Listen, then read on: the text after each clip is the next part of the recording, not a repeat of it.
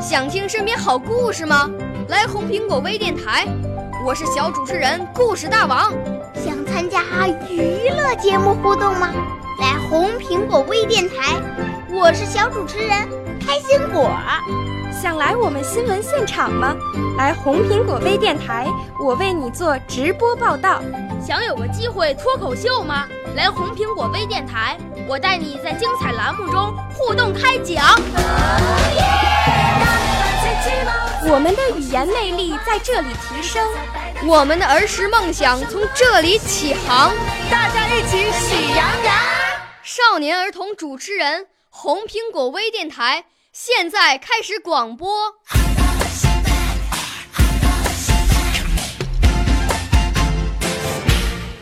大家好，欢迎收听红苹果微电台，我是今天的小主持人李雨然，今年七岁了，来自北京府学小学一年级。我五岁啦，来自从前。我六岁啦。来自陕西，我九岁，来自广东，我十二岁，来自北京。我们都是红苹果微电台小小主持人。到了脱口秀秀播出的时间了。今天我给大家说说我和奶奶、姥姥、姥爷在寒假期间去三亚等地自驾游时的一些有趣的事情。这是我第一次长途旅行。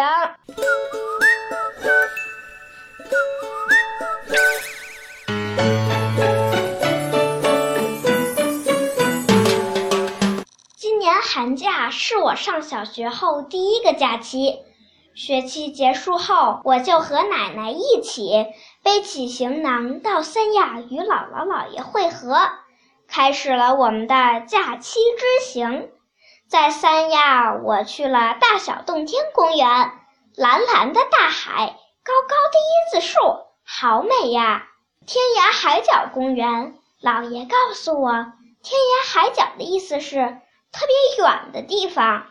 五指山是海南岛最高的一座山，因为它形状像手指，所以叫五指山。南湾猴岛是我印象最深的。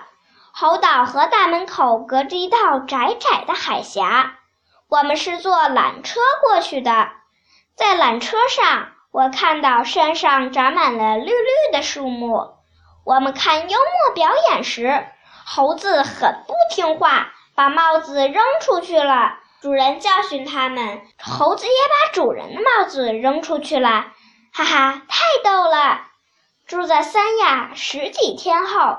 我们祖孙四人开始了长途之旅，一路上，姥爷是驾驶员，姥姥和奶奶是向导，我是他们的开心果。我们途经广东、福建、上海、山东，最后回到北京。我们沿途游览了野生动物园、鼓浪屿、永定土楼、武夷山。杭州西湖历经二十八天，这一段旅程让我增长了很多知识，开阔了眼界，更让我知道了祖国的辽阔和美丽。我感到无比的幸福和骄傲啊！好了，今天的节目就到这里。我的指导老师是北京电台培训中心普通话测试助理。文化部朗诵考级专业教师谢红老师，谢谢大家的收听，再见。少年儿童主持人，红苹果微电台由北京电台培训中心荣誉出品，微信公众号：北京电台培训中心。